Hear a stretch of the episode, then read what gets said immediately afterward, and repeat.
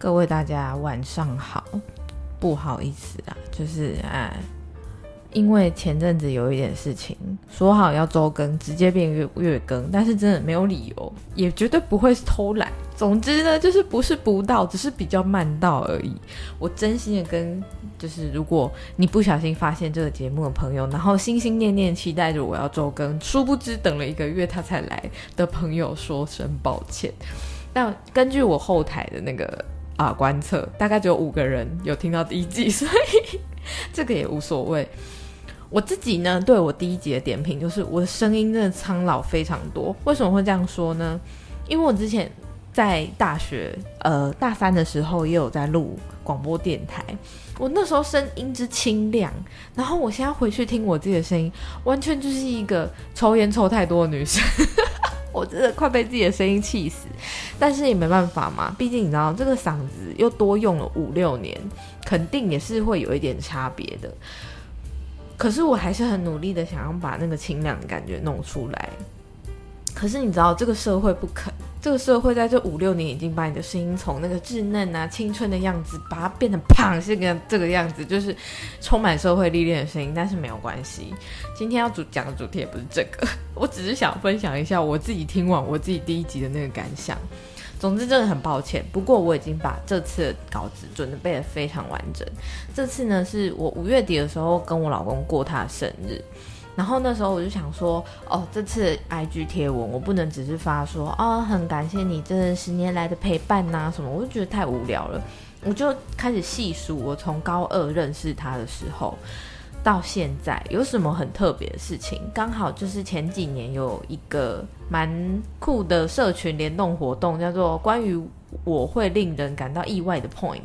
然后会讲到十个这样子，我就想，哎，那不然就来想想看，我跟我老公之间有什么令人感到意外的 point 好了。我很常就是听到身边的朋友就是对。爱情长跑的人发出那种很惊叹的声音，说：“哇，怎么这么厉害？五年以上，太扯了吧！”就是因为像我跟我老公也是交往了十年，然后今年才走入这个婚姻的坟墓啊。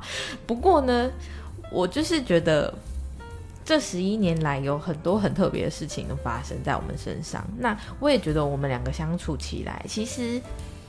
就是你要说我们是一般情侣也好，但是其实我们两个人身上有很多一般情侣之间或是一般夫妻之间没有的那种特质，所以今天就想要来分享一下。大家可能听到会觉得哇靠，你们这样还可以交往下去哦，或者是哇，你们竟然有经历过这样子的事情，所以我就觉得很特别，就写了一集来放闪一下，刚好作为第二集的感觉，好。那其实我们两个是在高二分班的时候认识的，那时候就是要选类组嘛。高一的时候就是大大乱斗，大二的时候不是大二，高一的时候会大乱斗，大到了高二，大家就会根据自己的志愿选择一二三类。现在高中生应该还是有这个这个步骤吧。这个东西应该是不会变的吧？不会说像我那时候考机测，现在已经没有机测这个东西了吧？总之就是那时候重新分组之后，我就跟我老公在茫茫之海之中相遇了。那那时候我们高中总共有八个班，然后一到四班都是一类组，五班是其唯一的二类组，然后然后七到诶六七八班都是三类组。那我们两个是分到三班的一类组。那我们在高二变成同班同学之后，都还没交往，因为那时候呢，我是有男朋友的。总之呢，是在高三下学期考完大学的时候，我跟我的前男友分手。三个月之后，我老公直接趁虚而入，我们两个最后才交往。那到现在呢，已经历经十年以上。我们来看一下那个啊记日子的那个 A P P，我们两个交往多久了？我们两个到现在目前为止呢，已经交往三千六百九十七天了。没错，就是。从二零一三年四月十九号到今天我录音，二零二三年六月十三号，已经经过三千六百多天的淬炼。究竟有什么事情是两个情侣在一起会让人会感到非常意外的事情，或者是在我们还没有交往之前发生了什么呢？以下有十点。第一二点呢，就是我们两个还没有交往的时候发生的事情，我是觉得蛮酷的。像第一个就是。我老公他跟他前任，也就是他的初恋分手的时候，他那个简讯是我帮他传出去的。等一下，你们先不要觉得就是他用简讯分手这件事很过分，他们是真的已经尝试了大概一两个月，就是发现哎，好像真的不是很好，然后两个人都这样子哎跳恰恰跳恰恰，好像没有什么很好的进展，所以我男朋友我老公才决定要跟他提出分手。而且那时候是一个很特别的时间，是户外教学。户外教学真的是一个很有年代感的单字啊，因为通常现在可能都是听到员工旅游。总之那时候就是户外教学，而且不知道为什么，我们学校在士林白林高中，我们去松烟，然后包游览车，我已经完全忘记为什么要去松烟了。总之就是那时候我们两个游览车坐在一起，他说：“哎，我打好那个简讯了，你可以帮我看一下吗？” 然后我就哦好啊，我看一下，然后看看看看，我说哦可以啊，就这样这样发出去。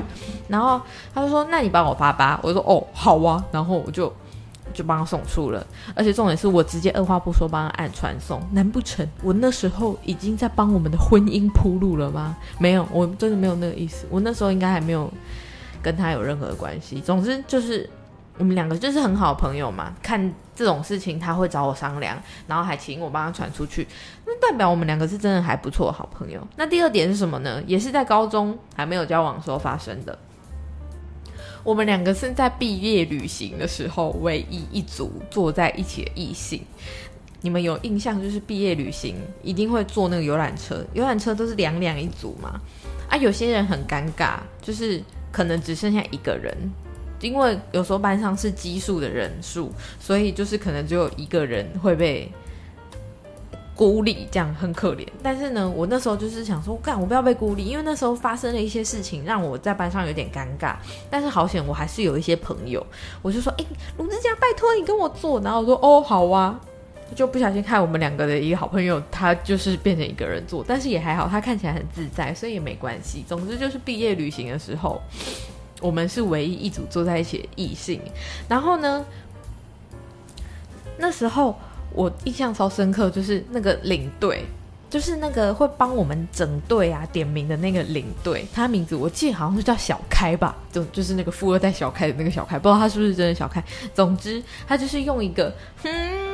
我知道你们两个有什么问题哟，所以你们两个才会坐在一起，对不对？的那个表情看着我们，我就马上跟他说：“没有，事情真的不是你想的那样，我们两个没有交往，谢谢。”而且重点是，我在高二那段时间，其实还蛮喜欢一个高一的小学弟的，所以我那时候就跟跟卢志佳完全没有关系。可是我还是回想起来，觉得哇，干真的超有缘分。但是不知道，如果就是那个领队哥哥啊，他知道就是我们两个在十年之后竟然结婚了，他肯定就会意味深长看着我们说：“哼，我早就知道你们两个有问题。”不过我还是要说，就是我觉得谈恋爱这件事情，不管早或是晚，总之我觉得这不是一件坏事。你只要觉得这个对象在你现在这个时间，在你现在许可的范围之内内。你觉得跟他在一起是开心的，是可以成长的，那我真的都觉得没有问题。你就去谈恋爱，不要觉得说什么哦，我要大学谈谈恋爱，或者是说哦，我现在呃什么东西还不稳定，我还不适合之类的。总之，我觉得如果心动，就是马上行动啦，因为不要想太多。有时候谈恋爱就是凭着一股冲动，你想太多，你反而会永远找不到最适合你的。或是永远去找不到说，呃，一个突可以突破点，因为其实没有最好的时机点，也没有最适合你的那个人，这些东西都是从交往的过程中一步一步摸起来的，所以不要想太多，爱了就对了，哎耶。总之呢，这两件事情就是我们两个在还没有交往之前发生过的事情。那再来要分享这几件事，就是近几年来发生的事情了。不知道大家就是有另外一半的人，都是怎么跟彼此联系感情呢？像我跟我老公以前还没有住在一起的时候，几乎都是天天会讲一下这个晚安电话。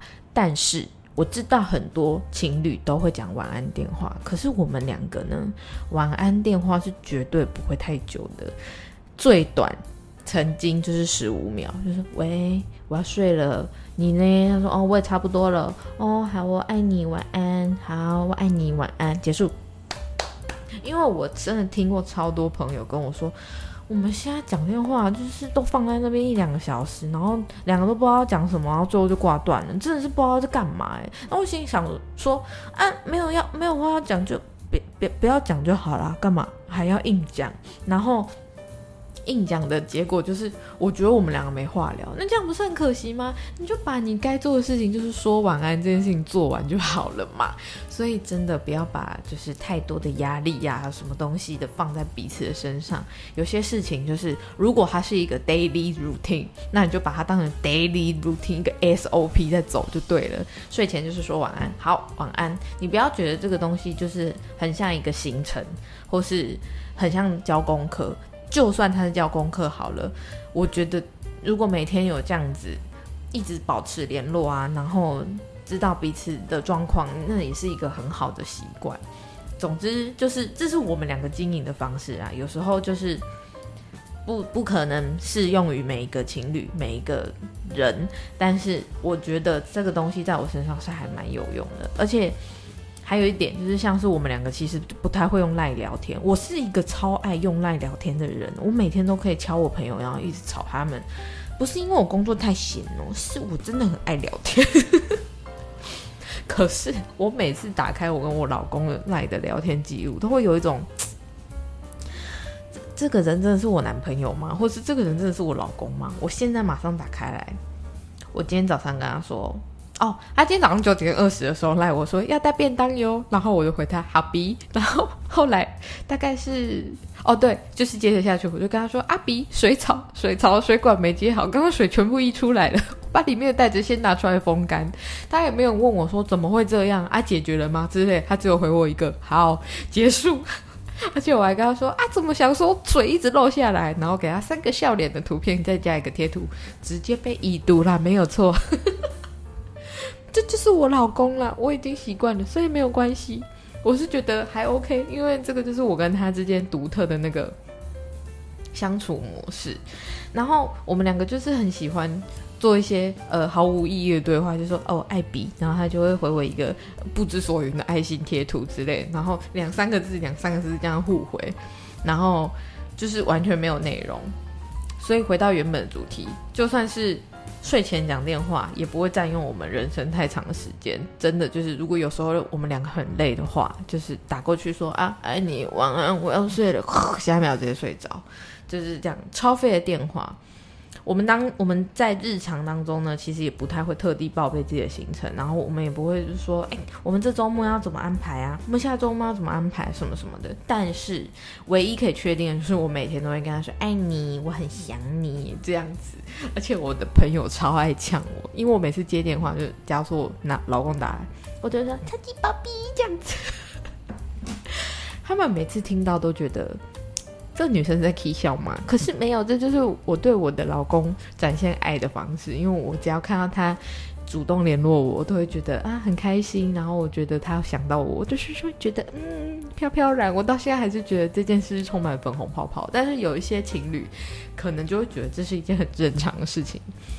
好啦，可能就是我的那个标准比较低啦，所以就随便一件事情就让我觉得很开心。总之呢，这就是我们两个之间相处的方式。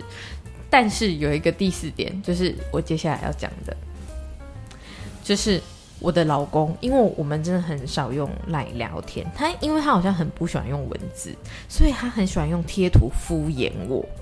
以前我会很生气，我就说，我就已经跟你说我很难过，你为什么就是随便回一个贴图给我，也不会想要安慰我或问我怎么了？可是后来我自己转念，我就发现这个贴图其实还蛮好笑的。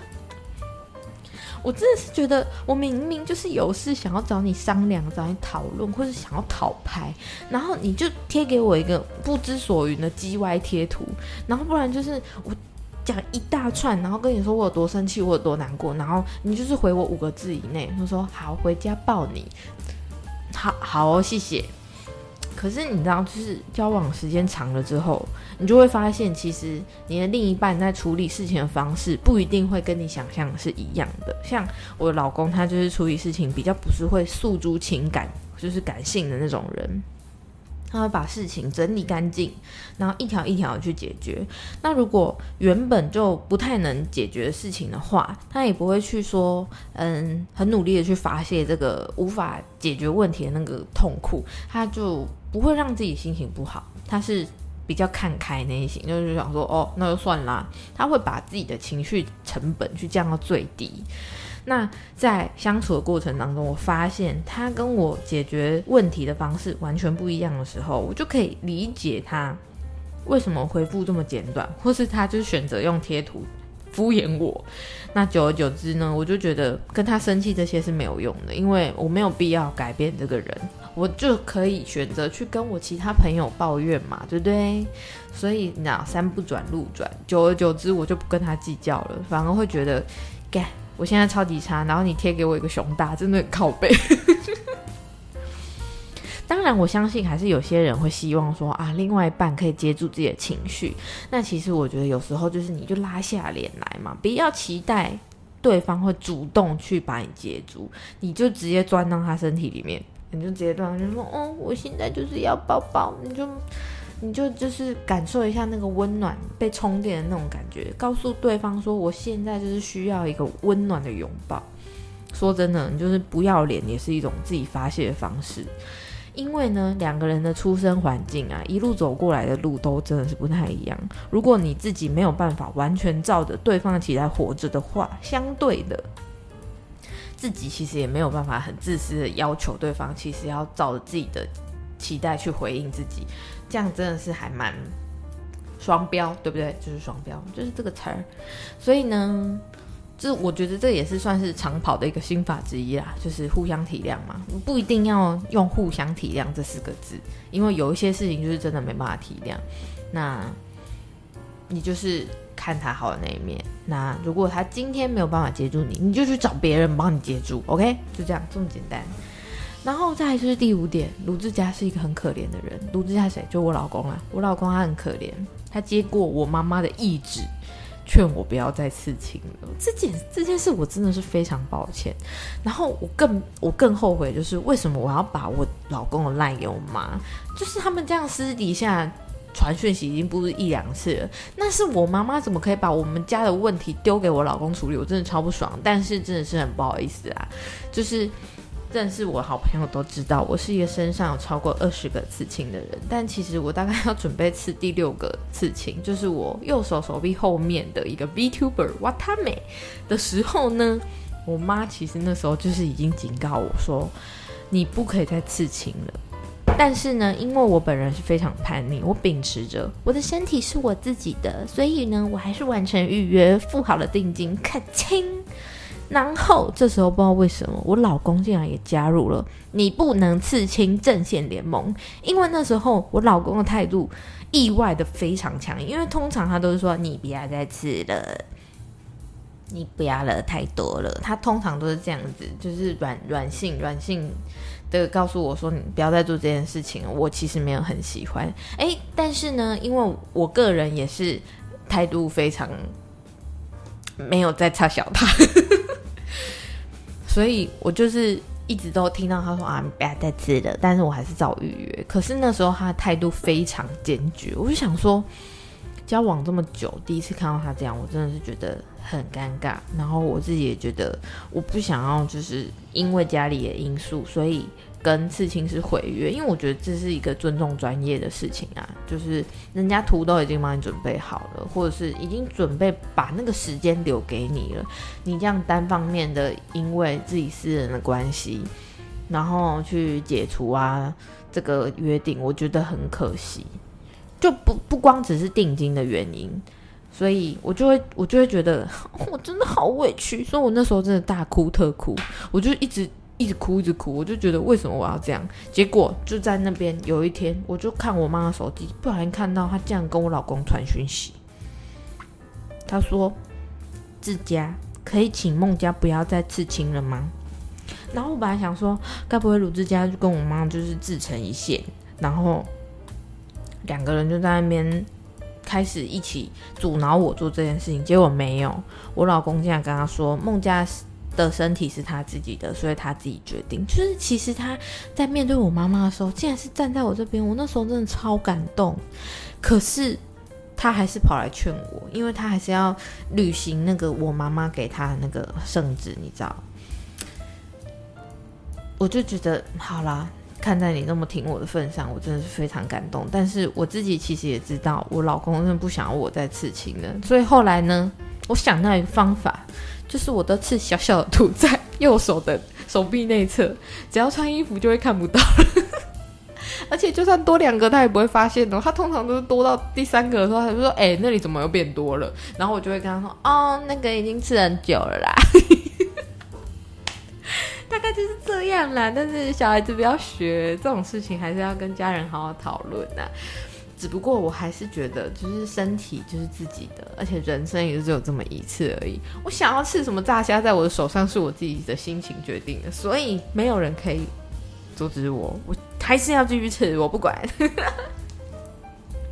既然都讲了刺青了，那就是要来分享第六点。第六点呢，其实就是我身上有四个刺青是跟指甲有相关的。第一个呢是交往日期零四二九，第二个是求婚的日期一零二三，第三个是我侧腰山茶花上面的爱心，第四个是我胸口的瓶子。重点是呢，这四个这四个刺青是来自三个不同刺青师之手，我觉得非常幽默。哼，讲到刺青，真的就是。事情是一个我选择纪念某段时刻，或者是选择喜呃怎么说呢？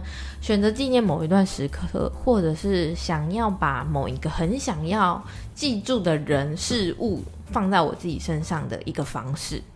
那像一零二三，就是自家跟我求婚的日期，我就是那时候刚好适逢第五点，他不准我刺青的那个时刻。然后我就想办法，左思右想，我就跟我的刺青师说：“拍胜哥啊，你可不可以帮我就是刺个数字在身上，然后非常小，然后用非常淡的颜色，你觉得好不好？”然后他就说：“干，超北蓝的，可以啊。”而且重点是拍胜哥没有帮我，就是那一次刺青他没有帮我收钱，为什么呢？可能是因为真的没有用多少颜料，然后加上那个图真的非常小，他也不用。不用克制什么的，就真的只是把它影印出来，就是可能开针什么之类。然后加上我们也蛮熟的，所以他就呃送给我这个礼物这样子。然后这个刺青刺完之后，我常常就是自己在那边翻我自己的左手手臂，但是找半天找不到。哎，我到底刺在哪里呀？我现在现在找我也是，哎，看到了。有时候真的会找不到，因为是用一个非常淡的蓝色刺在那边，然后呢非常细。有一次，我就拍现实动态跟他说：“猜猜刺青在哪里？”完全没有人看到，谢谢大家，因为他就是要让人家看不到的。那零四二九就是我跟志佳交往的那天日期，那个刺青呢，反而还是卢志佳陪我一起去刺的。那个刺青是有小鸟的元素。只要对我来说啦，就是有自家有鸟的地方，就是我家。所以其实把这两个元素放在一起，是我刺青式的创意，我超级喜欢。然后再来就是呢，侧腰山茶花是我呃去年看神行课已经满三年了，那我就觉得我要送给我自己一个礼物。我跟你们讲，就是在我生病之后，我真的做任何事情我都很想要有仪式感，所以。我就觉得三周年对我来说是一个里程碑，因为我可以这样持续复诊啊、回诊啊、吃药，连续三年，真的对我来说是一个很厉害的事情因为有些人他。做自己喜欢的事情都不见得可以持续这么久了。我这这件事真的很麻烦，我还要一直去做。当然，可能就是因为我没有吃药，我会昏倒。但是，就是我觉得我可以这样一直坚持下去，是一个很不错的事情。总之，我就是去刺了一个山茶花在身上。那我那时候就是跟那个刺青师说，我希望那个花呢是由爱跟药物这两个东西一起调和下去，灌溉成长的。那那个爱呢的元素，就是卢志佳给我的爱，所以我觉得我因为他的爱跟药物慢慢在痊愈当中，而象征自信美丽的山山茶花正在渐渐绽放，所以这就是我送给我自己的刺青三周年的礼物，然后卢志佳在里面的原因。那最后一个就是胸口刺青，是前阵子去刺的，那个是结婚后的事情。我请我跟我很好的刺青师把我们两个的名字最后一个字的笔画全部拆解，然后合在一起变成一个长方形。基本上看到的人没有人知道那是什么意思，只有我跟我刺青师知道说，哦，那就是我们两个名字的拆字。但是对我来说，这个东西就是象征我跟自家变成一个家的象征。而且最我觉得最可爱的地方就是我是孟家，他是自家，我们两个变成一个家，我就觉得啊，这就是浪漫。然后呢，说到刺青鸟。自家对我来说就是家，所以一定要讲到鸟。鸟呢，就是我们的大儿子小泥巴。第七点，小泥巴这个名字是他取的，因为我说红纹是泥巴颜色，很多人都会觉得说小泥巴这个名字一定我取的，因为毕竟文鸟是我要养的，但不是。就是在二零一八年八月，我就决定要养一只文鸟，然后我那时候上网查资料，我就想说啊。红文鸟或银文鸟这两个颜色文鸟非常可爱。那为什么会是文鸟？是因为我国小的时候就有养过文鸟，我觉得超疗愈。因为文鸟就是在你的手上会变得马吉，然后就是乖乖这样睡在你手上。然后有一些鸟，它会把头这样塞在自己的脖子后面，真的超疗愈，超级可爱。然后我就想了一想，仓鼠寿命太短，我就觉得不适合。然后那时候在家上班，我想说好，那就决定是文鸟了。然后之家就骑着车要载我去那个万华鸟街，因为我那时候其实没有接触太多脸书的社团，然后我那时候不知道，就是其实网络上有很多领养的资源。但是呢，我那时候就是也还是做了很多功课，因为毕竟要养一个生命，所以一定要做很多万全准备，甚至还去博客来买书，看文鸟到底要怎么饲养才是最好的。总之，我那时候就是直接去台北市万华鸟街买，然后直家载我去。然后我们找找找找找，我本来是想要去一间比较干净明亮的鸟店，因为干净明亮为什么会是首选？是因为环境好的话，那那边的小鸟它们吃的东西呀、住的地方啊，一定都会比较干净。那干净的话，它们身上的细菌啊、病毒啊那些一定就会比较少。那存活率也会比较高，因为幼鸟只要有呃寄生虫啊，或者是一些病菌在身上的话，就是超容易夭折。所以我那时候本来是想要去干净明亮的那个鸟店买，结果竟然只有银纹。然后我就跟卢志佳说：“哈，还是就买银纹啊，银纹也很可爱。”然后他就说：“啊，你不是要红的？”然后我说：“哦，好吧。”然后我们两个就咚咚咚咚咚，再跑去另外一间鸟鸟店看。我就看到小泥巴，它就在那个角落的想吃饭，我就觉得好可爱哦！你那么有精神，就决定是你了，把你带回家。然后我就在路上很开心的，就是因为他们都会把那个幼鸟放到一个纸盒子里面，然后装在袋子里面，然后你的饲料啊、喂食器啊、奶粉啊，还有那个笼子，去全部装一袋给你。你知道那一袋多少吗？含小泥巴，总共四百五十块。他的房房产真的超便宜的。总之，我就是非常开心的把小泥巴带回家。然后我就跟卢志佳说：“阿比，你知道吗？这个长大之后，它的颜色就会像泥巴一样哦。”然后卢志佳说：“嗯，那名字就叫小泥巴吧。”所以小泥巴这个名字是他取的。在第八点，就是卢志佳的个人的个性，他其实是一个还蛮温柔体贴的人，对我。但是跟他朋口，跟他朋友口中形容他是完全不一样的。卢志佳他对我真的非常温柔，甚至你可以用宠来形容。他虽然就是不会说就是做很浪漫的举动，或是大手大脚花费供养我这样子，但毕竟我自己也是有行为能力的人嘛。但是只要基本上我想吃什么啊，或者想要去哪里玩，他都是可以达成，然后可以带我去。然后我伤心难过、生气的时候，他也会抱抱我啊，就是哄我一下。那我不开心的时候，他也会讲一些不着边的、不着边际的话去逗乐我，我就觉得还蛮幽默的，就是有点类似说他在我生气的时候回一个熊大贴图给我。总之，他是对我一个非常非常好的人。他即使在我生气的时候，也不会对我大小声，就是顶多变冷淡而已。可是我真的超怕变冷淡这招的。但是因为我不喜欢那种生气的情绪，所以我不会常常惹自家生气。所以呢，我们两个之间一直都是充满粉红泡泡的氛围，这十多年来一直都是这样。可是，就是我听我朋友在形容自家，他们都说，呃，自家很北蓝呐，讲话很靠北啊什么。我想，哈，你们认识的自家跟我认识的自家，这是同一个吗？啊，我明明跟卢志佳也有就是当过朋友一年多，为什么我都不会觉得他讲话很靠背啊？好奇怪哦，就是有时候我都会。就是往以前高二的时候去想，我想卢志佳是个讲话靠背的人吗？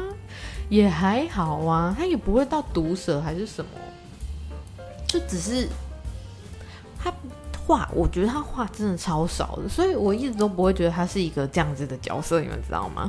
总之就是他朋友跟我形容了他，跟我认识的他完全不同人，这难道是双子座魔力吗？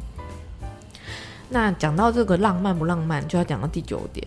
你们知道，就是情侣之间总是会有时候会送个花什么的嘛。可是卢之家第一次送我花的时候，是在我们某一次有点争执的七夕。他一拿出花，我直接大爆哭。那一那一次七夕是二零二一年，反正就二零一九年的时候，卢之佳就跟我说，我今年的愿望就是要把你娶回家。结果嘞，二零二三年才把人家娶回家。好，这不重点。那时候，二零二一年，他迟迟没有求婚，我一直一直接收到别的情侣啊、朋友啊结婚的消息，然后又听到他们说，哦，他们的男朋友都怎么对他们呢？他们的老公都怎么对他们呢？他们是怎么相处的？然后我才发现说，原来我们两个的相处跟别人那么不一样。我那时候甚至有朋友说，哎，会不会其实他没有你想象中的这么爱你？我那时候就真的是心头一震，我想说。有可能吗？他真的没有很爱我吗？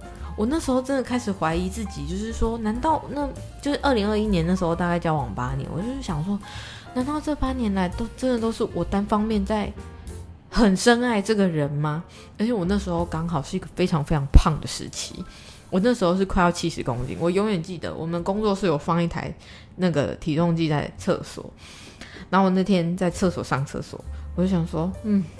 好啦，是时候该面对一下。一站上去六十八点三，我直接吓傻。我完，我就马上传麦跟说跟志佳说：“志佳，我刚量体重了。”他说：“多少？”我就说：“我不敢讲。”他说：“你要减二十公斤了吗？”我说：“嗯，差不多。”然后结果他竟然就是晚上在跟我聊体重的事情的时候，他就是用那种很。很受让人受伤的方式去回应，他就说什么你就调整饮食啊啊，你要努力运动啊！你知道从他那种瘦巴巴新人里面讲出这种话，真的是特别的让人觉得很火大。因为对我来说，就是因为运动跟调整饮食没有很简单，所以我才会胖成这样啊！靠腰啊！我那时候就是觉得你那么瘦，你根本不用担心身材问题，你根本没有站在我这个。胖子的立场去想这件事有多困难，所以我当下整个心碎，然后再加上我朋友前阵子对我的，他其实会不会其实没有那么爱你的那个醍醐灌顶，我直接大崩溃。我就觉得，果然你根本就没有在为我的心情做出适合的回复，你真的不爱我那种感觉，好疯。反正现在想起来就觉得蛮疯的。然后我晚上就跟他说。你这样讲话让我很受伤，但我自己知道，其实我自己也有问题，但是我还是想要让你知道，说你这样子的回应让我觉得非常的难过，因为你没有在帮我解决问题，然后甚至还让我的心情更差。这样子听起来是有一点 任性吗？因为其实你知道，身材这种事情也只有自己可以帮助自己啊，别人真的帮不了你啊。但是那时候当下我真的觉得超崩溃，因为我真的好受伤。我觉得我这么爱的一个人也没有愿意想要陪伴我做这件事情，然后反而就是讲一些风凉话，让人觉得超火大。隔天七夕，然后那时候因为我前一天哭眼睛哭超肿的，然后他就叮咚按我家门铃。那时候我还跟我爸爸住在一起，然后一开门，然后他就说：“宝贝，情人节快乐！”然后拿出一朵花，然后我直接 大爆哭。然后那个画面就是一个超级大胖子，拿着花大爆哭，哭的超丑的模样。这就是我们两个，这就是他第一次送我花的故事。对他连毕业的时候都没有送我花哦，而且重点是他的毕毕点是先，我记得是他先办毕业典礼，他没有，然后我有送他花。换我毕业典礼的时候，他竟然没有觉得他也要送一朵花给我，好过分的人哦！反正他第一次送我花就是那样子非常糟糕的情节啦。他竟然只有想到赎罪的时候才会想要浪漫，可恶啊！最后一点最过分的来了，大家都会觉得他内心最爱我的人，哎，他大家都一定会觉得说他内心最爱的一定是我本人，对不对？没有，他最爱的是小泥巴。为什么会这样说呢？真的就是这十年中就是错付了。你们知道，就是在去年二零二二年要跨二零二三的时候，我们去露营。然后露营的时候，因为他就是玩那个扑克牌游戏，抽到陪酒员，然后他就是要一直陪他喝酒嘛。喝到后来，他就是微醺，然后很呛，已经要吐要吐的那个状态了，脸超爆红。然后我就那时候就拿出手机，然后把它录下来，我就说：“鲁之家。”请问你最爱这个世界上的人？呃，请问你在这个世界上最爱的人是谁？然后他看了我一眼之后，他说：“你吧。”九号土参演都是真的。我这十年来终究是错付了，而且重点是，自从同居之后，我也渐渐发现他最爱泥巴这件事情是真的，不是我。可是你知道，因为我也很爱我的小泥巴，所以我也不能说什么。你看这种东西，就手心手背都是肉啊！我这我只能怪自己，我问出这种太蠢的问题。但我也觉得没有关系啊，就是我们很爱他，我们两个都很爱泥巴。那就算我最爱的人是卢子家，第二才是泥巴，这件事情让我觉得反好像有一点罪恶感。但也没关系，这这这一切情绪都是我自己造成的，这种没有关系，我自己承受。反正大概就是这样。以上十点，就是我跟卢志佳之间，你可能会觉得有点意外的 point，大概就是这样。那爱情长跑呢？没有力，没有秘籍，没有理念，就是这个样子。